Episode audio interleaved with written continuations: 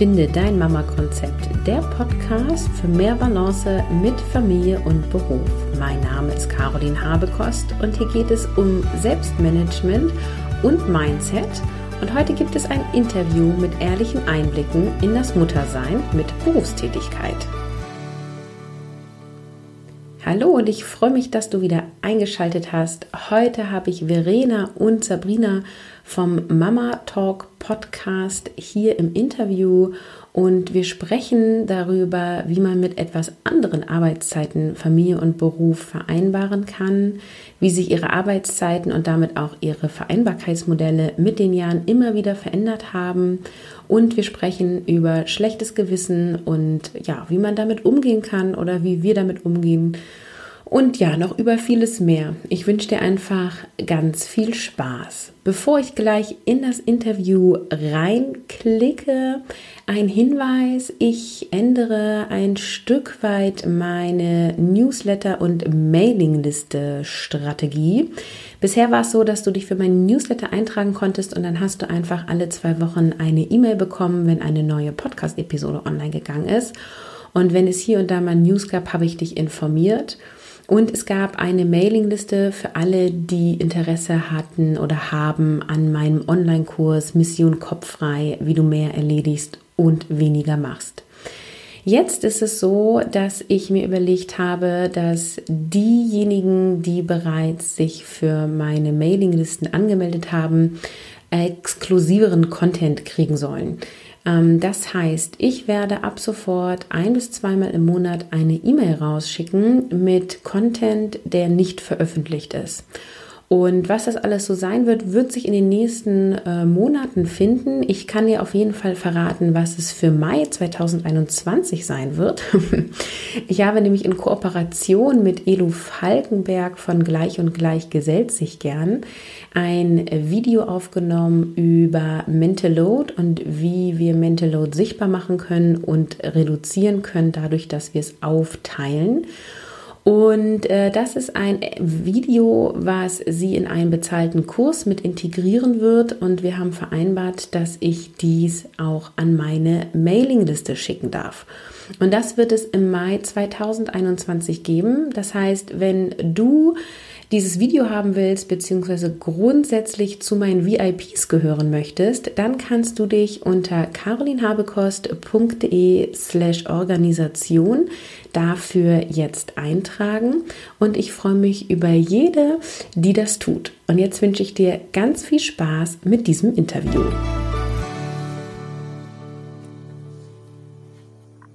Heute habe ich im Interview Sabrina und Verena vom Mama Talk Podcast. Beide arbeiten beim Radio und sind auch Mamas. Sie haben beide Söhne ähm, im Kleinkindalter beziehungsweise äh, schon ein bisschen älter inzwischen. Drei sind es an der Zahl.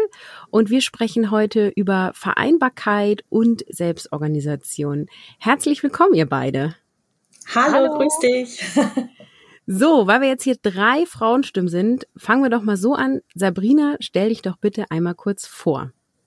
Ja, sehr gerne. Erstmal danke für die Einladung. Ich bin Sabrina, bin 38 Jahre alt, bin beim Radio und zwar bin ich da Vormittagsmoderatorin. Das jetzt allerdings erst seit weniger als einem halben Jahr. Vorher habe ich gute sechs Jahre die Morgenshow moderiert. Das ist sehr früh, wie man sich vorstellen kann. Und ich habe zwei wunderbare Söhne. Der älteste Jonas ist zehn, der jüngere Felix ist acht. Und im Moment, wenn du mich heute fragst, Beruf und Familie, kriege ich einigermaßen unter den Hut. Okay, vielen Dank. Da gehen wir gleich noch später drauf ein. Zuerst darf Verena. Wer bist du? Ja, hallo. Also ich äh, finde es auch ganz toll, dass wir uns jetzt zu dritt so schön zusammengefunden haben. Ja, ich bin 41 Jahre alt und ähm, habe einen Sohn, Henry, der ist neun Jahre alt, wird in diesem Jahr schon zehn, ich kann es auch nicht glauben. Und ich bin auch eine Radiotante, ich bin auch Radiomoderatorin. Sabrina und ich, wir kennen uns jetzt seit 15 Jahren, wir sind seit 15 Jahren Kolleginnen und ähm, ja, ich habe auch jede Tageszeit schon moderiert und momentan mache ich die Abendsendung in einem ganz verrückten Modell. Ich arbeite immer sieben Tage am Stück durch und habe dann sieben Tage frei. ja, und Vereinbarkeit, Beruf und Familie, ich sag mal so, in den sieben Tagen, wo ich am Stück arbeite, ist das schon tough. Aber ich will mich nicht beschweren. Danach habe ich ja sieben Tage, in denen ich äh, ja Vorzeigemama dann wieder sein kann und darf. Ja, Verena, dann gehen wir doch da gleich mal weiter ein, weil mich interessiert natürlich das Vereinbarkeitsmodell. Also kannst du erstmal erklären, warum sieben Tage an Stück? Ist das quasi, macht das das ganze Team so oder ist das jetzt speziell für dich so? Wie kommt sowas zustande? Ach, das ist äh, beim Radio, ähm, ja, muss ich, muss jeder irgendwie so ein bisschen mit dem Chef auch verhandeln, ne? wie gerade so äh, die Sendungen auch frei sind. Das macht nicht jeder bei uns so, das machen die wenigsten äh, im Sender. Es war einfach so, dass ähm, ich mit meinem Chef ausgemacht hatte, dass ich 14 Schichten im Monat arbeite. Und er hat gesagt, ähm, guck mal, wie es für dich am besten oder am meisten Sinn macht. Und dann hatte mein Mann tatsächlich damals die Idee, ey, guck mal, kannst du nicht irgendwie sieben Tage am Stück durchziehen, dann sieben Tage frei, das ist super einfach sich zu merken. Immer in ungeraden Wochen moderierst du, in geraden Wochen hast du frei. Sollen wir das mal so ausprobieren? Und ich dachte erst so, oh, immer sieben Tage am Stück, da bin ich ganz schön platt. Ja, da kann man sich aber dran gewöhnen. Und es ist nämlich so, dass mein Mann, wenn jetzt gerade nicht Corona ist und er nicht im Homeoffice ist, ist er wahnsinnig viel auf Geschäftsreise. Hm, okay. Und ähm, von der Planung her ist es tatsächlich dann insofern gut, dass er weiß, er legt seine ganzen Termine, die er hat, wo er in München, Stuttgart, Berlin, Hamburg, sonst wo unterwegs ist, legt er in die geraden Wochen. Weil da bin ich zu Hause. In den ungeraden Wochen geht es gar nicht, weil da komme ich auch erst um Mitternacht nach Hause. Also da kann er auch nicht über Nacht weg sein, weil ähm, auch wenn Henry schon groß ist, äh, lasse ich ihn natürlich nicht nachts alleine. Ist ja klar.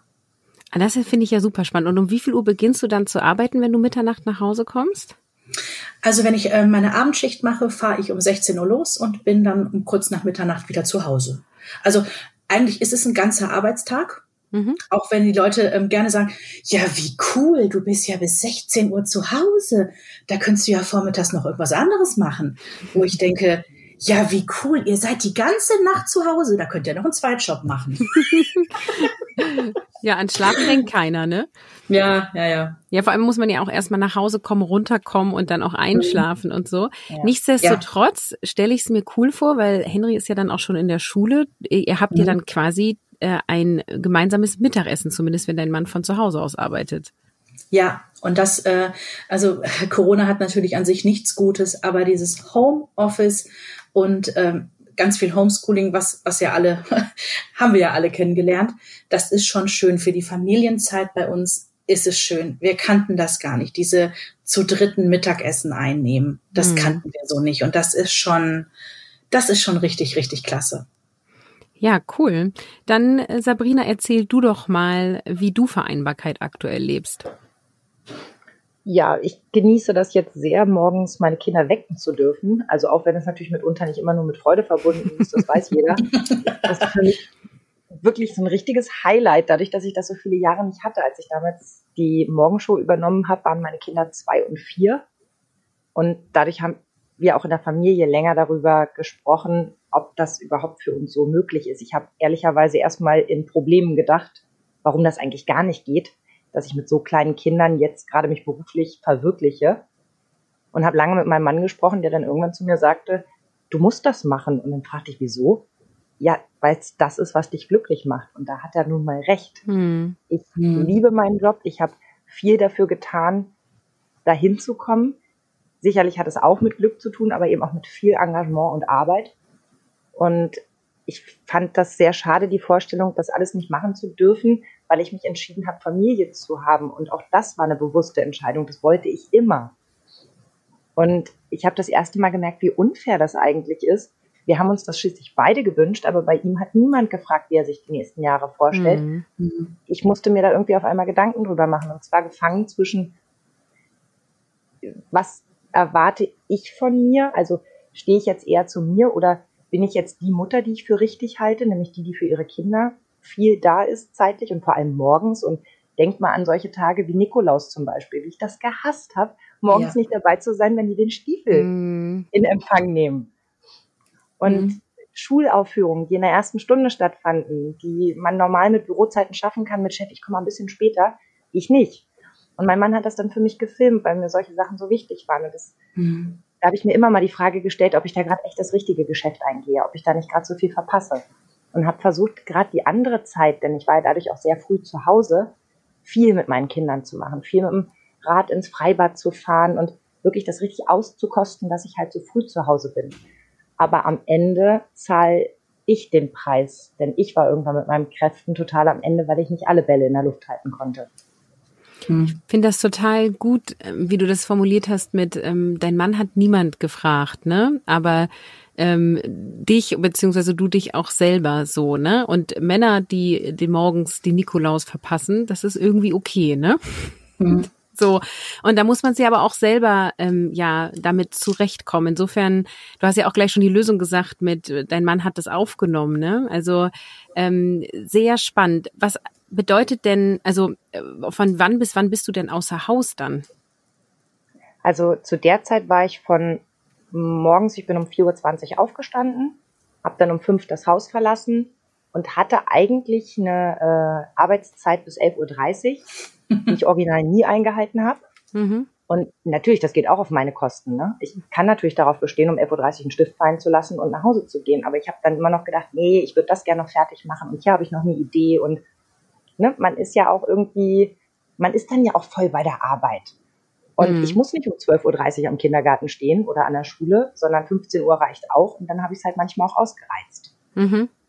Und jetzt ist es halt so, ich stehe morgens irgendwie um halb sieben auf, mhm. was eine völlig andere Lebenswelt ist. Und wecke dann irgendwann in Ruhe die Kinder, nachdem ich selber erstmal alleine duschen war. Oh, sehr und gut. Dann liebe ich es, dass wir dann morgens irgendwie schon, schon miteinander schnacken und uns hier unterhalten. Und mittlerweile sind sie natürlich, die harten Jahre hat mein Mann durchgestanden mit fünfmal antreiben, zieh dich jetzt bitte an, wir müssen los. Sie sind jetzt in einem Alter, wo sie das verstehen und auch relativ gut umsetzen. Mhm. Ja, und dann machen wir uns in Ruhe fertig, also beziehungsweise nur Felix und ich, denn der darf ja alle zwei Tage zur Schule, der Große noch nicht. Und dann frühstücken wir noch gemeinsam und dann bespreche ich, wenn der Große schon wach ist, schon mit ihm, wie er so seinen Tag gestaltet. Dann bin ich telefonisch erreichbar und die Kinder wissen, wenn ich dann nach Hause komme um 13.30 Uhr, bin ich nochmal in der, oder um 14 Uhr bin ich in der Telefonkonferenz noch mal eine halbe Stunde. Und ab 14.30 Uhr bin ich dann eben voll da. Ja, schön. Ist schon nett. Und seit wann ist das jetzt so? Das ist seit Oktober so. Also jetzt kein halbes Jahr und ähm, es fühlt sich schon an wie immer. Sehr cool. Und ähm, was würdet ihr sagen, sind aktuell in der, also so wie ihr jetzt gerade Vereinbarkeit liebt, die größten Herausforderungen? Puh. Das sind so viele Ebenen. Ja. Ich überlege, was sind die größten Herausforderungen? Ist die Frage zu groß gestellt? ja, ich bin gerade tatsächlich am Überlegen, was sind die größten Herausforderungen. Also ich glaube, ähm, wenn ich zurückgehe, als das Kind kleiner war, da war die größte Herausforderung, überhaupt irgendwie ein Betreuungsmodell zu finden, was auf uns passt. Denn Henry war acht Wochen alt, da musste ich zurück. Ich bin Freiberufler, man hat mir gesagt, hey, acht Wochen halten wir dir den Stuhl warm, ansonsten bist du raus. So ist das nun mal. Mhm. Und ähm, ja, versuch mal ein acht Wochen altes Kind irgendwo hinzugeben. Hm. Ich, ich war natürlich naiv. Ich äh, ne, war, war ja das, das erste Kind und das ist ja auch das einzige leider geblieben, muss ich dazu sagen. Ähm, und das war eine Riesenherausforderung, dass ich irgendwie feststellen musste, damals im Jahr 2011, als Henry geboren wurde, ey, das kann doch nicht wahr sein, wenn du so ein bisschen fernab des normalen Familienweges unterwegs bist oder Arbeitswegs unterwegs bist, dann ähm, gibt es kaum eine Lösung, weil in den, in den Krippen haben die gesagt, nein, wir nehmen erst ab einem Jahr. Dann hast du gefragt irgendwie bei Tagesmüttern, oh nee, acht Wochen, ne, ist, das, ist einfach zu früh. Hm. Ja, und letztendlich haben wir uns quasi eine Nanny ins Haus holen müssen. Das klingt jetzt so super äh, abgehoben, ne? Also, aber es war die einzige Möglichkeit. Wir mussten uns eine Nanny holen. Mhm. Und ich äh, habe damals noch den Nachmittag moderiert. Heißt, ich habe auch noch blöde Arbeitszeiten gehabt. Ich habe um 11 Uhr vormittags das Haus verlassen und ähm, bin abends um 20 Uhr wiedergekommen. Mhm. Ähm, ich hatte halt den Morgen mit dem Baby. Das war auch immer schön. Aber dann war ich im Prinzip den ganzen Tag weg. Den ganzen Tag. Und wenn ich Glück hatte, habe ich abends noch so ein bisschen äh, zu Bett geh Rituale mitbekommen, ne, wenn ich mich beeilt habe. Und das habe ich generell irgendwie als größte Herausforderung äh, empfunden. Du stehst als Frau irgendwie mitten im Leben. Du hast dir, was Sabrina auch sagte, du hast dir was hart erarbeitet an Karriere, an, an, an Status, ja, und das macht dir auch Spaß. Das machst du ja nicht, weil du es doof findest. Mhm. Äh, hast irgendwie quasi deinen Traumjob. Ja, und dann kriegst du ein Kind. Und dann stehst du gerade als Selbstständige, wie ich damals, sehr alleine da. Ja, also ich hatte ja weder Mutterschutz ähm, noch irgendwas anderes. Ne? Bin nach acht Wochen wieder arbeiten gekommen und ähm, ja, so ein bisschen dieses Gefühl, ich bin, ich bin sehr alleine gelassen. Und ähm, ja, also mein Mann hat Elternzeit genommen. Der hat leider einen Beruf, wo er tatsächlich, äh, der, der hätte das gemacht, wenn er gekonnt hätte. Der, der wäre auch ein Jahr rausgegangen, gar kein Ding. Konnte er aber nicht. Das war das Maximum. Ähm, die klassischen Vätermonate, die zwei Stück. Ja, die hat er dann genommen, relativ am Anfang. Also quasi als ich wieder angefangen habe zu arbeiten, ist er dann in die Elternzeit gegangen, mhm. damit wir ähm, das so ein bisschen abfedern konnten, dass erstmal die Nanny dann eingewöhnt wird und so weiter und so fort. Das musste er dann halt machen. Ja, aber wenn du nach Herausforderungen fragst, da kriege ich jetzt noch Schweißperlen auf der Stirn, wenn ich daran denke, wie schwierig es war, das alles irgendwie miteinander zu vereinen. Ja, super krass. Und ich finde dieser Punkt, so du stehst alleine da und du hast quasi keine Unterstützung, ne? Also, weil du machst es anders als normal, in Anführungsstrichen, und dann mhm. hast halt Pech gehabt. Also. Ja, ist, äh, also wir haben ja tatsächlich dann auch, als Henry später dann älter war, haben wir versucht, ihn ähm, in die Krippe in die Krippe zu bringen und hatten dann so Gespräche vor Ort und ich sagte, ja, bei uns ist es so, dass ich um 11 Uhr zur Arbeit gehe. Ich brauche quasi also ab 11 eine Betreuung und dann halt länger hinten raus. Nein, es ist nicht möglich. Du musst dein Kind morgens um 8 Uhr abgeben. Aber ich gebe doch nicht mein Kind morgens um 8 Uhr ab, wenn ich erst um 11 zur Arbeit mhm. muss. Und das, ja, es passte alles nicht auf, auf uns. Ähm, wir haben auch keine Omas und Opas, also wir haben, wir sind auf uns allein gestellt gewesen und deswegen ging eben nur dieses Nanny-Modell, ne? Was, ja, das hat auch alles Vor- und Nachteile. Und was hat dir damals geholfen, diesen Weg so zu gehen? Weil es klingt ja wirklich nach mega Herausforderung. Wie hast du das geschafft oder ihr auch als Familie? Also wenn du darauf die ehrliche Antwort willst, ich habe es nicht geschafft. Hm. Ich habe das anderthalb Jahre so durchgezogen. Ich hatte, Sabrina kennt das alles, die ganze Geschichte. Ähm, ich habe mich weder psychisch noch körperlich bereit gefühlt, wieder arbeiten zu gehen nach acht mhm. Wochen. Und das ist in, in einen Erschöpfungszustand reingelaufen. Mhm. Anderthalb Jahre habe ich das durchgezogen und ähm, das ist ja auch ein voller Job. Also beim Radio bist du meistens voll drin oder gar nicht. Ne? Das war sieben Tage die Woche, äh, neun bis zehn Stunden am Tag. Und ähm, dann habe ich die Notbremse gezogen und habe gesagt, ich muss jetzt hier irgendwie einen Teilzeitjob kann ich nur noch machen.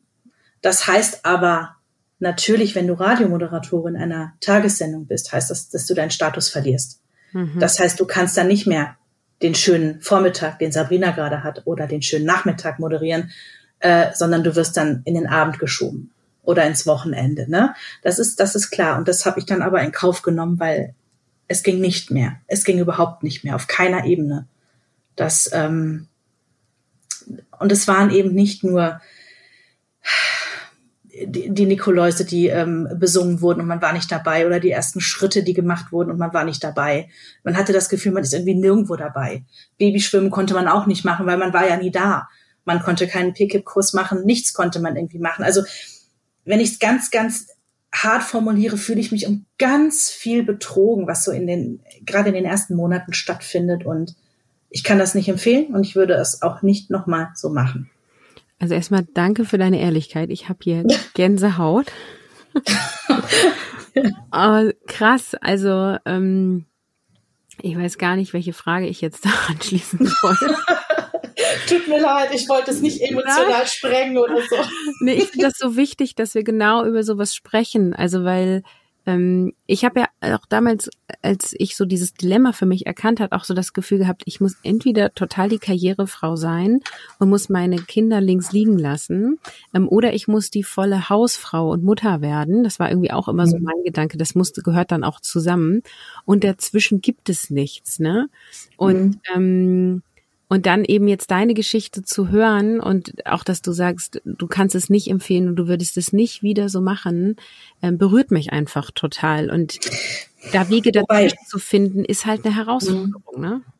Also ich, ich äh, spreche natürlich in dem Moment auch nur für mich. Ich gucke, also wenn ich Sabrina sehe, die hat es besser geschafft. Also, äh, oder wir, wir lassen mal die Wertung weg an der Stelle. Sabrina Danke. hat das äh, anders geschafft. Ich, ich war einfach irgendwann körperlich, aber auch seelisch so am Ende, dann ging halt einfach nichts mehr. Ich, ich habe wahrscheinlich zu lange im roten Bereich gedreht und habe es gar nicht gemerkt am Anfang. Und ähm, ja, äh, Sabrina hat vielleicht ein anderes Ventil gefunden, weil die Jobs ja schon recht ähnlich sind und äh, wir beide haben dämliche Arbeitszeiten. Ne?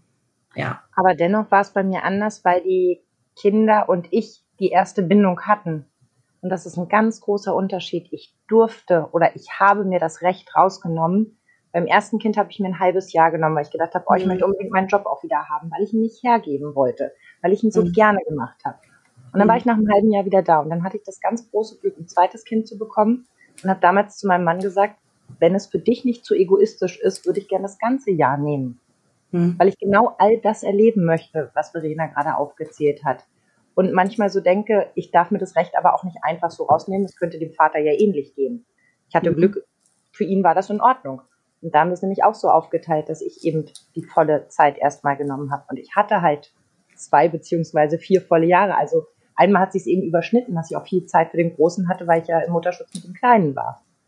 Und wer sich jetzt fragt, hä, wieso konnte Sabrina so viel Zeit nehmen und Verena nicht? Ähm, Sabrina ist festangestellt, ich bin frei. Also das, das ist der einzige Unterschied, ähm, warum das halt einmal ging und einmal nicht. Und witzigerweise war das Teil dessen, warum ich den Vertrag damals eingegangen bin. Weil mir viele Leute damals gesagt haben, dir ist schon klar, dass du auf ganz viel Geld verzichtest, weil du hier für ein wirklich Appel und ein Ei quasi dich ans Mikrofon stellst. Und mhm. du könntest viel mehr verdienen, wenn du selbstständig wärst. Und ich habe immer gesagt, ja, aber ich möchte irgendwann Familie haben und dann brauche ich Sicherheit.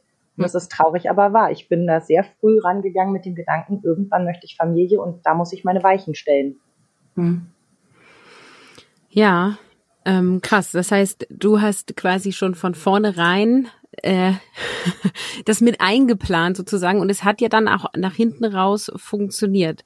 Würdest du ähm, das quasi rückblickend wieder so machen oder anderen so empfehlen oder würdest du noch mehr oder weniger Zeit nehmen, Sabrina? Also ich kann immer nur sagen, bei mir ist auch einfach viel Glück dabei gewesen, dass ich dann zur richtigen Zeit am richtigen Ort war. Das hätte auch alles ganz anders laufen können. Es könnte auch sein, dass ich heute fröhlich hinter einer Supermarktkasse sitzen würde und sagen würde, das war mal ein schönes Experiment mit dem Radio. Das war dann leider zu Ende, als ich Kinder in die Welt gesetzt habe und wahrscheinlich wäre ich ein bisschen verbittert. Nicht mhm. wegen des Jobs, sondern wegen des Verlusts eines Jobs, den ich wirklich von Herzen gern mache. Mhm. Deswegen kann ich die Frage so genau nicht beantworten, weil da weniger meine schlaue Planung nur im Vordergrund steht, sondern da war dann am Ende Glück, dass das so aufgegangen ist. Aber ich habe oder ich hätte nie bereut, dass ich die Zeit mit meinen Kindern nehme. Und ich muss zugeben, dass ich auch nach einem Jahr mit Felix Probleme hatte zu sagen, ich gebe ihn ab, weil wir wirklich sehr eng miteinander waren und ich das Gefühl hatte, wir sind eigentlich noch nicht so weit und habe trotzdem gespürt, ich habe ja was versprochen und habe mich trotzdem unter Druck gesetzt gefühlt, das auch eins zu halten.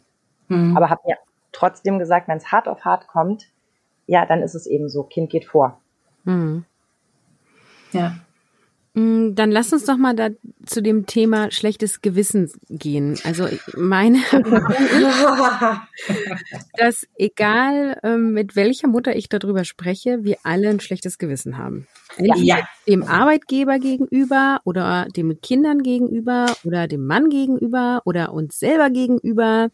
Ähm, welche Erfahrungen habt ihr da gemacht? Und ich versuche ja auch immer so ein bisschen Impulse in den Episoden zu geben. Habt ihr irgendwelche Strategien, mit dem Thema gut umzugehen? Und das ist ja auch der Grund, warum wir einen Podcast machen, weil am Ende sind wir der genau. festen Überzeugung, dass wir halt alle in einem Boot sitzen, auch wenn wir nicht immer alle einer Meinung sind und dass es ja am Ende egal ist, ob du mit einem Paddel einem Esslöffel oder mit einem Spaten versuchst, da durchzukommen. Wir müssen da alle irgendwie durch. Und unser Vorteil ist, glaube ich, manchmal, dass unsere Kinder schon acht, neun und zehn sind. Wenn jetzt auf der anderen Seite jemand sitzt, dessen Kinder noch kleiner sind, dann lernt man auf jeden Fall bei uns, dass alles eine Phase ist und dass das wieder vorbeigeht und dass man das manchmal ausstehen muss und dass das Hecheln im Geburtsvorbereitungskurs nicht für die Wehen, sondern für die Jahre danach ist.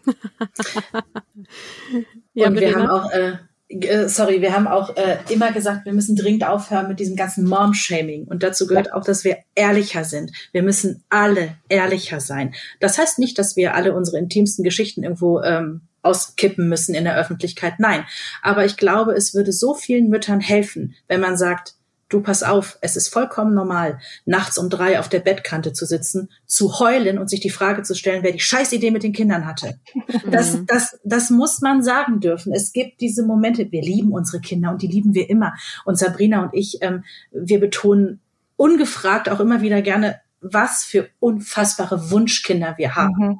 Und wir mussten einiges dafür tun, dass diese Kinder entstanden sind. Ähm, das klingt auch lustig. oh Gott, das klingt auch wieder sehr zweitig, was wir über uns ergehen lassen mussten. Gibt es dafür irgendwie eine Seitenzahl, was wir dafür machen mussten? Auf Seite 412 kann man das nochmal nachgucken. Ich weiß nicht, ob ich mich traue, nachzufragen. Nein, es geht einfach in Richtung äh, Kinderwunschbehandlung. In diese mhm. Richtung geht es. Und ähm, ja, ich will nur sagen, Ehrlichkeit, das, das ist, glaube ich, äh, der Schlüssel und dieses ähm, ein schlechtes Gewissen zu haben Natürlich kennen wir das. Ich glaube, das kennt jede Mutter. Und zwar egal, ob sie nach acht Wochen arbeiten geht, nach einem halben Jahr oder nach einem Jahr oder gar nicht mehr arbeiten geht. Ich habe eine Freundin, die äh, können sich das leisten, der, der, und die wollen das auch so. Der Mann verdient viel Geld und äh, sie hat sich das immer gewünscht, äh, eine Stay-at-home-Mom zu sein. Und die findet das super. Mhm. Und trotzdem kriegt sie auch dieses Mom-Shaming ab. Sag mal, was lebst denn du deinem Kind vor? Dass eine Mutter zu Hause zu sein hat? Es ist vollkommen egal, wie du es machst. Du machst es sowieso falsch für andere mitunter. Von daher, ja. Also ein Mantra hilft, ne? Sich also wirklich immer wieder zu sagen, nur weil das nicht mein Weg ist, kann ihr Weg ja auch der richtige sein. Wir wollen ja beide ans Ziel. Also mhm. und so muss man aber auch mit sich selbst umgehen. Und das ist etwas, was ich gerade echt versuche umzusetzen, mit mir nicht immer so streng zu sein wenn ich mich mal behandeln würde, wie ich meine Freundin behandle, ja, dann würde es mir verdammt gut gehen. Mm. Dann würde ich mir den ganzen Tag eine Menge Komplimente machen. Warum schaffe ich das bei mir selber nicht? Warum bin ich da immer so streng? Warum sitze ich abends hier und, und lass mir noch jede Szene durch den Kopf gehen, wo ich aus der Haut vielleicht ein bisschen gefahren bin und frage mich, ob meinen Kindern das schadet, wenn ich laut werde, weil ich ein impulsiver Typ bin, ob es nicht toller wäre, wenn ich ganz ruhig wäre und wenn ich vielleicht mal Yoga machen würde und vielleicht würde das ja alles viel besser dann sein. Und dann sitzt mein Kind auf meinem Schoß und sagt, also du könntest auch toll Schulsozialarbeiterin sein. Du bist immer so ruhig. Hä? Das bin ich gar nicht. Ich bin, ich bin aufbrausend. Ich bin ungerecht. Ich bin unter Stress viel zu schnell in der Luft. Ich nehme Dinge viel zu sehr persönlich. Ich erwarte zu viel Dankbarkeit. Ich habe hochgesteckte Erwartungen, die ich runterfahren muss. Das sind die Dinge, die ich immer denke. Und dann sehe ich meine Kinder an und die sind ziemlich zufrieden mit dem Job, den ich mache. Und dann denke ich mir, das ist das, was am Ende zählt. Und da sollte man mhm. öfter hingucken. Ja, ich mhm. finde ja auch beim Thema schlechten Gewissen, man muss das erstmal für sich selber anerkennen. Also, dass ich das habe und wo ich das habe und das dann auch akzeptieren. Also, so ging es mir zum Beispiel, dass ich irgendwie so dachte, ja, nein, ich mache das doch gut. Und also dieses, mir das erstmal einzugestehen, war ein Weg dahin und das mhm. dann auch anzunehmen und dann da eine Strategie für mich zu finden, damit umzugehen. Das war schon auch ein schmerzhafter Weg. Ja. Ja, dieses Gefühl, ich muss das jetzt erklären. Mhm. Also dich fragt jemand, und arbeitest du schon wieder? Ja, aber nur 30 Stunden. Ja. So, mhm. warum muss ich das jemandem erklären, wie ich das gestalte? So, warum habe ich das Gefühl, dass ich gleich eine Erklärung hinterher liefern muss? Ja, mhm. immer dieses Rechtfertigen und ich habe mich dann auch in der Phase sehr schnell angegriffen gefühlt so mhm. und wenn irgendwie, das weiß ich auch noch, wenn sich mein eins meiner Kinder im Kindergarten unmöglich verhalten hat, ne, habe ich immer gleich gedacht, das liegt ja auch daran, dass ich so wenig da bin. Mhm. Ja. Also, ja. Also, das weiß ich noch ganz genau. Da hat mein Kind ein anderes Kind in die Brennnesseln geschubst. Beide, also ich war dabei und die Mutter des anderen Kindes war dabei. Wir haben es beide gesehen. Und ähm, ich habe gedacht, oh mein Gott, ich habe versagt. Jetzt ist auch, ist es ist vorbei, ne? Sie ist drei und ich hab's nicht hingekriegt. Nee, der Drops ist jetzt auf jeden Fall gelutscht. Also, ja. ja, ich weiß es noch ganz genau. Also ich habe auch gedacht, ich muss ich jetzt in eine Therapie gehen, um das zu verarbeiten. Also ich und ich wusste überhaupt nicht, wie ich reagieren soll und ich wusste überhaupt nicht, wie ich das verarbeiten soll und also es war ganz schwierig. Auch ich habe mit der Mutter, die hat mich dann nachher noch angerufen und so. Also es war äh, für mich eine ziemlich äh, ziemlich harte Nummer, aber ich erzähle das auch immer als Beispiel gerne, weil mir ich da realisiert habe, was für ein Druck ich mir selber mache mhm. und ich mhm. das Gefühl habe, weil mein Kind jetzt ein anderes Kind geschubst hat, bin ich schuld. Mhm. Und das ist ja schon mal ein falscher äh, Trugschluss sozusagen. Genau. Ja, das ist ja mal. Sag du ruhig, Sabrina. Man müsste immer mal ins Verhältnis setzen, was würde man jetzt einer Freundin sagen, wenn die einem das erzählt? Hm. Wenn jetzt zu dir sagen würde, du, meine Tochter hat heute eine andere im Kindergarten in die Brennnesseln geschubst, ich glaube, ich bin eine schlechte Mutter, dann würdest du doch nicht zu dir sagen, stimmt, finde ich auch. Ja. Sondern du würdest zu dir sagen, das ist doch totaler Quatsch, du bist eine super Mutter. Und wenn dein Kind ein anderes Kind schubst, dann wahrscheinlich, weil es das gerade machen wollte. Und deswegen ist es kein schlechteres Kind. Hm. Ja, wir müssen aufhören, auch diese Kausalketten immer zu bilden. Ne? Das, da, dazu neigen mhm. wir, wir Mamas. Ähm, Henry hatte wahnsinnig lange Schwierigkeiten, sich an Wasser zu gewöhnen. Ne? Hat auch super spät erst schwimmen gelernt, Seepferdchen, der ganze Kram. Ja, und wer sitzt abends äh, im Bett und denkt, naja, eigentlich werde ich das schuld sein, weil ich hatte damals keine Zeit, einen Babyschwimmkurs zu machen. Deswegen hat er irgendwie Probleme, sich ans Wasser zu gewöhnen. Das ähm, ist jetzt natürlich auch vereinfacht dargestellt, aber auch das ist wieder so eine Kausalkette. Ich bin also die schlechte Mutter, ich bin schuld ne, daran. Meine, Kinder schreien sich an. Ja, kein Wunder, die haben auch eine temperamentvolle Mutter. Ich werde ja auch zu schnell laut. Mhm. Was gar nicht stimmt. Ich bin da wirklich viel besser geworden, aber es ist sofort so der erste Gedanke. Mhm. Ja, äh, was mir da ja tatsächlich hilft, dass ich inzwischen drei Kinder habe, die total unterschiedlich sind. Und die haben mhm. ja die gleichen Eltern. Natürlich haben wir uns entwickelt, aber mir hilft das total zu sehen. Ich habe ein Kind, was irgendwie total mutig ist. Ich habe ein Kind, was eher ängstlich ist, sozusagen. Ähm, und auch das Beispiel mit dem Wasser ist super, ne? Ich habe ein Kind, das hat super schnell schwimmen gelernt. Ich habe ein Kind, das hat sehr lange gebraucht. Und wo ich so denke, ja, ich habe beiden Kindern versucht, sie individuell so gut zu unterstützen, wie ich konnte. Und es geht gar nicht darum, äh, sich so und so zu verhalten, damit dein Kind dann das und das und das, weil das funktioniert ja nicht. Und diese Erkenntnis hat mir auch mega Druck genommen. Nicht alle Kinder brauchen gleich viel von allem und dann mhm. funktioniert alles, sondern jedes Kind ist individuell und äh, wir müssen halt zusammen rausfinden, wie kann ich dich gut begleiten. Ganz wichtige Erkenntnis. Das ist ja auch so mit Ratschlägen, die du dann von außen oft ja auch ungefragt bekommst, wenn wir bei dem Beispiel Wasser bleiben. Wie oft hat ein Freund von uns gesagt, äh, schubst den doch einfach mal rein, dann hat das einmal hinter ja. sich. Ja, und ich sage, nein, ich mhm. kenne mein Kind, ultra sensibel. Der, der würde mich nicht mehr angucken, mir nicht mehr vertrauen und er würde in seinem ganzen Leben nicht mehr in einen äh, Pool reinsteigen wollen. Ne? Mag für andere Kinder funktionieren, möchte ich mich gar nicht ähm, aufspielen. Ich finde, das war eine ganz bescheidene Methode, aber vielleicht funktioniert es bei anderen. Ich weiß aber, für mein Kind funktioniert es nicht. Und da sind wir nämlich dabei. Nicht jeder Tipp, nicht jeder Ratschlag, nicht jede Weisheit ist wie eine Schablone eins zu eins auf jedes Kind ähm, überzustülpen. Denn jedes Kind ist wirklich total individuell und auch die Wege, die zur Kommunikation oder eben auch zum Ich helfe dir nicht führen, sind ganz unterschiedlich. Also hm. ich weiß schon irgendwie, welche Knöpfe bei welchem Kind besser funktionieren. Bei dem einen appellierst du irgendwie ans Helfen, bei dem anderen sagst du irgendwie, das ist deine Aufgabe, weil das besser funktioniert. Sie sind eben individuell und deswegen muss man selber, finde ich, halt auch immer flexibel bleiben. Also das habe ich so rausgezogen aus den zehn Jahren Familie jetzt, dass sich ständig alles ändert. Mhm. Also es fängt damit an, dass dein Baby auf einmal einen Rhythmus hat und du kannst dich darauf verlassen, der ist morgen passé. Mhm. Jetzt habe ich es raus und morgen ja, ist vorbei. Genau so. Das ist, ist immer so. Ja. Ja. Und ähm, so geht das halt die ganze Zeit weiter. Immer denkst du, okay, das haben wir jetzt und dann kommt halt das nächste. So, mhm. ob das Phasen sind, ob das Probleme sind, irgendwas ist halt immer. Und du musst immer wieder flexibel darauf reagieren. Und wir werden es nicht immer richtig machen, aber wichtig ist, glaube ich, dass wir es immer aus vollem Herzen machen. Und wenn man sich immer mal wieder kurz innehält und fragt, okay, ist das irgendwie, ne, passt das noch? Ähm, ich habe für mich halt festgestellt, ich habe eine zu kurze Zündschnur, ich werde zu schnell laut, da muss ich dringend dran arbeiten. Und komischerweise geht's dann auch. Ja, was ich da, dass man daran besser wird. Was ich da ja auch gelernt habe, ist, so klein die Kinder auch sind, denen das auch genauso mitzuteilen. Ne? Also als ich dann irgendwie, als die so eins und drei waren, war ich extrem gestresst und habe viel rumgebrüllt und hatte ein mega schlechtes Gewissen. Und dann habe ich irgendwann zu der Dreijährigen auch gesagt, es tut mir so leid und habe vor ihr geweint und habe gesagt, ich wollte dich nicht anbrüllen und diese Verhaltensweise stört mich, ne? weil ich auch nicht sagen wollte, du störst mich. Ne? Und dann dachte ich, ja gut, ein dreijähriges Kind, ob das nun den Unterschied zwischen Verhaltensweisen weiß oder nicht, egal. Aber sie hat ja gespürt, so, ne? Mhm. Und das ähm, hat mir total geholfen, weil sie dann mich auch einfach in den Arm genommen hat und dann war wieder irgendwie so eine Art Frieden zwischen uns.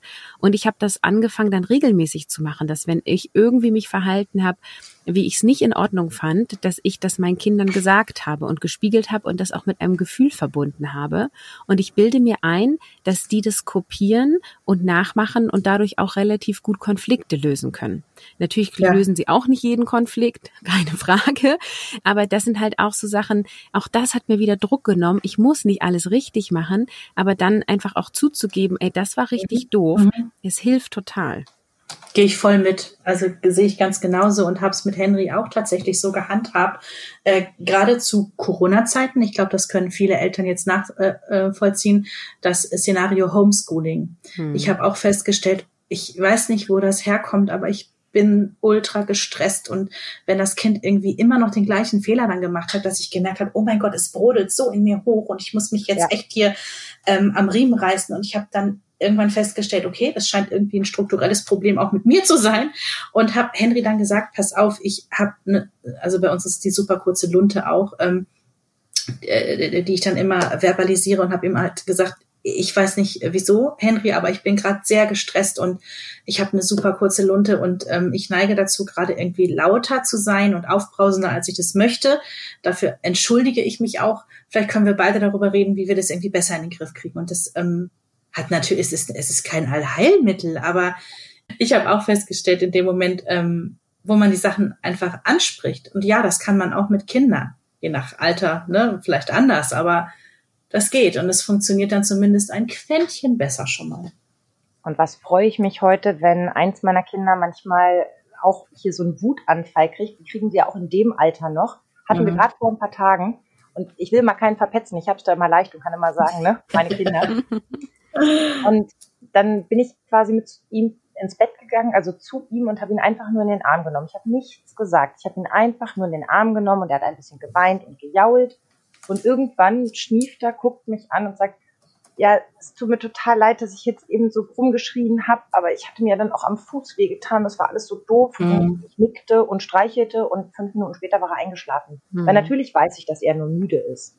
Mhm. Aber wie cool ist es bitte, dass er, ohne dass ich das irgendwie auch nur ansatzweise erwartet habe, schon reflektiert, warum er gerade so ausgeflippt ist und sich von sich aus unwohl damit fühlt und mir das sagt. Das fand ich schon ziemlich cool und dachte, ja, hat eben auch was mit dem Vorleben zu tun. Ja, super cool. Jetzt haben wir ähm, schön lange über das Thema gesprochen. Ich will ja unbedingt noch von euch wissen, wie schafft ihr das, ähm, ja, euren Alltag zu organisieren? Deswegen lenke ich jetzt mal das Thema so ein bisschen darauf hin. Mich interessiert, wo sammelt ihr Aufgaben und To-Dos? Wie denkt ihr an alles? Habt ihr da irgendeine Struktur, die euch hilft? Ja, also bei uns ist es, äh, dass das eins A-Tool dafür ist der digitale Kalender im Handy, wo wir beide quasi was eintragen und der jeweils andere kann es sehen. Das ähm, ja, ist das Hauptorganisationstool. Und was ich auch nur empfehlen kann, das ist die Einkaufs-App, die auch äh, quasi familiengesteuert ist. Also sowohl er als auch ich können darauf zugreifen und jeder sieht, was der andere reingeschrieben hat. Und das ist von daher wirklich toll, weil ich kann jetzt hier mit euch sitzen und mir fällt gerade ein, oh, wir haben keine Taschentücher mehr. Kannst in diesem Moment eben schnell draufschreiben und äh, wenn er in zehn Minuten einkaufen gehen sollte, macht er es im Laden auf und sieht direkt, ah, sie hat noch Taschentücher draufgesetzt. Das ist, also das kann ich jedem nur empfehlen. Mhm. Und ähm, Ansonsten läuft bei uns wirklich viel über WhatsApp, Sprachnachrichten und Kurztelefonate, weil ihr könnt euch vorstellen, wenn ich 16 Uhr zur Arbeit starte und wenn jetzt gerade nicht Corona ist und ähm, Jens zu Hause ist, dann ist er halt auch noch im Büro zu der Zeit. So, und meistens ähm, fahren wir dann im Auto aneinander vorbei. Also wir wohnen so ein bisschen außerhalb, auch ähm, auf dem Dorf, ne? Äh, außerhalb von Hannover. Und wenn er quasi wieder rausfährt nach Hause, fahre ich rein und manchmal können wir uns auf der Autobahn kurz noch so zuwinken. Wusste ich gar nicht. Doch, doch, und wir, tele wir telefonieren dann auch immer zu der Zeit, weil natürlich musst du ähm, ja sowas wie so eine kleine Übergabe auch machen. Mm. Also wegen, also Henry hatte heute seine Medienzeit schon komplett durch, egal was er dir erzählen wird. er, hat, äh, er hat noch kein Gemüse gegessen. Guck bitte, dass er noch ein bisschen Gurkensalat ähm, irgendwie reinkriegt. Und ja, also so eine Kurzübergabe. Und ähm, ist jetzt auch nicht viel Romantik oft bei, aber das ist, ist, ist so ein, so ein, das muss sein. Diese eine Übergabe muss sein. Ja. Also wir haben da unsere kleinen digitalen Helferlein und eben auch diese Kurztelefonate und Sprachnachrichten. Ja, ja cool. Doch. Wir haben auch eine Einkaufs-App und seitdem klappt es so viel besser. Das ist ja, äh, so gut. unfassbar. ja. Vor allem, seit man da eintragen kann, wie viel Gramm in welcher Form und manchmal noch ein Foto mit anhängen kann, funktioniert echt auch, dass das ankommt, was man bestellt hat. Das stimmt. Ja. Mein Mann kann mir sogar mein Make-up kaufen, weil ich da das Foto ah. hinterlege. Ja, großartig. Das ist jetzt aber wirklich schon Pro-Level, ne? Nee, das ja. ist halt mit Foto und, und er Aber er weiß, wie das Foto aufgeht und das eins anhängt. Das ist schon was. Ja. Ja. Und äh, ach so, was ich vergessen habe, wir haben sogar unser unser Sport- und Fitnessprogramm. sogar das äh, haben wir über eine App gesteuert. Da kann man ähm, im Vorfeld planen wir also, wer wann unser Fitnessbike benutzt. Das mhm. ist so ein Fitnessbike mit ähm, mit App gesteuert und äh, also alles smart quasi. Und äh, da kann ich dann auch sehen, ach, heute will Jens also um 17.30 Uhr aufs Rad, alles klar, ich wollte da zwar eigentlich den und den Kurs machen, aber da mache ich das als später. also das ist, das, das funktioniert. Auch nicht mehr lange und ihr tragt denselben Jogginganzug. so, Sabrina, wie organisierst du dich oder deine Familie? Ja, ganz langweilig, genauso wie Verena. Also ich habe ganz lange eine App gesucht, also wirklich auch das Netz durchforstet. Ich bin dann so jemand, ich weiß mich dann in sowas fest. Es muss doch irgendwo schon die für mich perfekte App geben, die irgendwie übersichtlich die Termine ordnet. Äh, Spoiler, ich habe sie nicht gefunden und bin am Ende jetzt äh, doch bei der Kalender-App des Handys hängen geblieben, weil wir dasselbe äh, Betriebssystem benutzen und vernetze da alles, finde da ein bisschen was unpraktisch, äh, könnte mir das schöner vorstellen, bin aber nicht bereit, hier in der ganzen Familie mein neues Ablagesystem beizubringen. Hm. Dementsprechend kommen wir damit klar, aber auch das klappt nicht immer. Also mein Mann war so nett, mir einen Friseurtermin zu machen. Äh, leider ohne Schneiden und auch nicht bei unserer Friseurin. Deswegen habe ich dann kurzfristig gesagt, du, mh, hm, vielleicht sollte ich einfach einen neuen Termin machen. Also wir hatten quasi Familientermin und ich sage, ich muss ja da nicht auch noch mit reinlatschen und wir hatten dann draußen WhatsApp-Kontakt. Und dann sage ich, mach doch bitte einfach einen neuen Termin, so dringend ist es dann für mich nicht. Also es wäre schon dringend, aber für mich nicht. So. Und, ja, dann ähm, gucke ich in unseren Kalender. Du kriegst ja dann auch so eine Art Push-Benachrichtigung und denke so, hm. Ich meine, wir erinnern uns kurz, wir befinden uns immer noch im Corona-Jahr. Man hat so über den Daumen gepeilt wenig Termine. Und er legt diesen Friseurtermin außerdem ausgerechnet auf den Tag, wo ich zur medizinischen Fußpflege bin. Ja, das ist natürlich dumm. Und so, ich schreibe, du Hase, das wird nicht funktionieren. Und äh, ja, also ihr seht, auch das ist noch nicht ausgereift, ja. Ich hätte das für das beste System gehalten, aber es klappt auch nicht immer. Und mein Gott, das ist halt so. Das ist ja auch ja, schon echt für Fortgeschrittene, ne? Also Termine ausmachen macht mein Mann jetzt auch nicht für mich. nee, sonst auch nicht. Das war jetzt wirklich ein Zufall, weil er da jemanden erreicht hat. Und ich fand es halt auch total nett, dass er an mich gedacht hat, aber ja, war noch nicht ganz rund. Also es ist halt eben ähm, mit dem digitalen Kalender, bei uns ist es, äh, unser Hund muss halt regelmäßig entwurmt werden. und auch das steht immer als, Kal als Kalendereintrag halt drin. Damit alleine ist es natürlich nicht getan, wenn dann steht, Dienstag muss der Hund entwurmt werden, äh, wenn keiner von beiden es dann macht. Ne? Also ja, es entbindet einen nicht von der normalen Kommunikation, das äh, stimmt schon ich habe auch ein paar Sachen immer noch nicht raus. Also ich müsste zum Beispiel Geburtstage unserer Familienmitglieder eintragen und für vier Wochen vorher irgendwie eine Erinnerungsfunktion, dass wir uns mal über das Geschenk unterhalten. Denn der mhm. Impuls, machen wir uns nichts vorkommt von mir. Deine Schwester hat dann und dann Geburtstag. Also mittlerweile sage ich dann zwar schon, kriegst du raus, worüber sie sich freuen würde, weil ich das nicht einsehe, dass ich mich immer um alle Geschenke kümmere. Aber ich besorge es dann auch, weil ich dann weiß, dass es da ist, dass es mir gefällt, dass sie sich freut und mein Mann sagt brav Danke und dann ist das für uns auch in Ordnung. Ich glaube, das ist halt immer, auch das hat was mit Flexibilität zu tun. Mich stört es jetzt nicht, das zu besorgen, aber ich erwarte schon ein bisschen mit drauf rumdenken. Hm.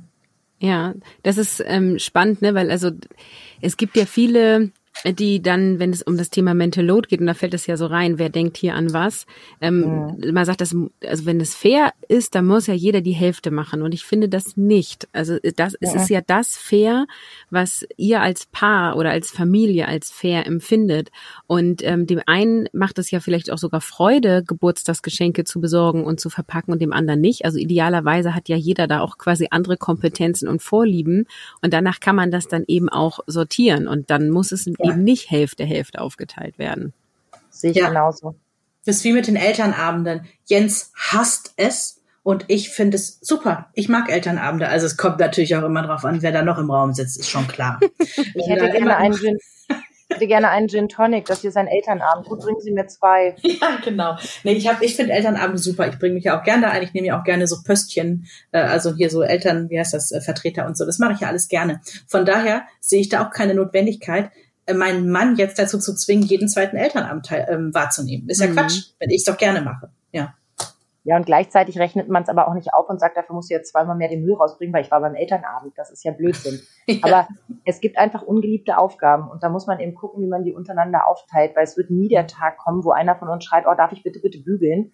Ähm, dementsprechend kümmere ich mich um meine Bügelsachen und wenn mein Mann ein gebügeltes Hemd braucht, dann stellt er sich halt ans Bügelbrett und bügelt sich ein Hemd das war von Anfang an äh, ganz klar gesagt, als wir uns kennenlernten, bevor irgendwelche Verlobungs- oder Heiratsgespräche stattgefunden haben. Ich werde nie bügeln, ich kann nicht bügeln, darum hast du dich selber zu kümmern. Ich werde da nicht einmal dieses Bügeleisen anfassen. So. mein Mann wusste, dass ich nicht kochen kann, hat mich trotzdem genommen. Also bei uns bügelt auch mein Mann. Ich bügel gar nicht. Also meine Sachen, ich habe auch kaum Sachen, die gebügelt werden müssen. Und ich habe so zwei Blusen äh, und die bügelt er mir dann, weil dadurch, dass ich nie äh, bügel, kann ich es halt auch gar nicht gut. Ne? Ja, kenne ich. Sehr schön. Sabrina, hast du noch was? Also generell würde ich mir wünschen, dass alle Mamas dieser Welt aufhören, sich selbst und andere zu bewerten, so gut es geht. Mhm ich würde mir wirklich mehr wünschen, dass wir alle mit mehr Selbstfürsorge an uns rangehen. Und ich würde mir wünschen, dass es normaler wird, dass Familienmodelle sich so zusammenfügen, wie das für die Familie schön ist und nicht wie alle anderen glauben, dass das ganz mhm. gut laufen könnte. Ja, ja. Und auch vielleicht so von diesen, bisschen von diesen Dogmen weg irgendwie. Wenn man Mutter wird, hat man erst einen Geburtsvorbereitungskurs zu machen. Wenn das Baby dann da ist, dann muss man die und die und die Kurse machen. Also dieses ganze, weiß ich nicht. Und wenn dann die äh, Beikostzeit kommt, natürlich musst du selber kochen, sonst bist du eine schlechte Mutter. Also aus dem Gläschen geht ja gar nicht. Also diese ganzen Dinge, wo es heißt, das muss man so machen. Nein, muss man überhaupt gar nicht. Hm. Ja ja, man muss seinen Weg finden. Deswegen passen wir hier gut hin. Finde dein Mama-Konzept ähm, ist mhm. genau das, was wir eigentlich auch allen mit auf den Weg geben wollen. In sich reinhorchen, in die Familie reingucken. Denn jede Familie ist anders und es ist auch genau richtig so. Ach, wollen wir das als Schlusswort nehmen? ja, machen wir. Also an dieser Stelle vielen Dank für eure ehrlichen und offenen Einblicke. Sehr cool. Ich kann nur meinen Hörerinnen empfehlen, mal zu euch rüber zu hüpfen zu Mama Talk. Da gibt es nämlich ganz viel mehr solcher ehrliche Einblicke. Und vielen Dank. Ja, ich verlinke das in den Show Notes und verabschiede mich für heute. Danke und tschüss.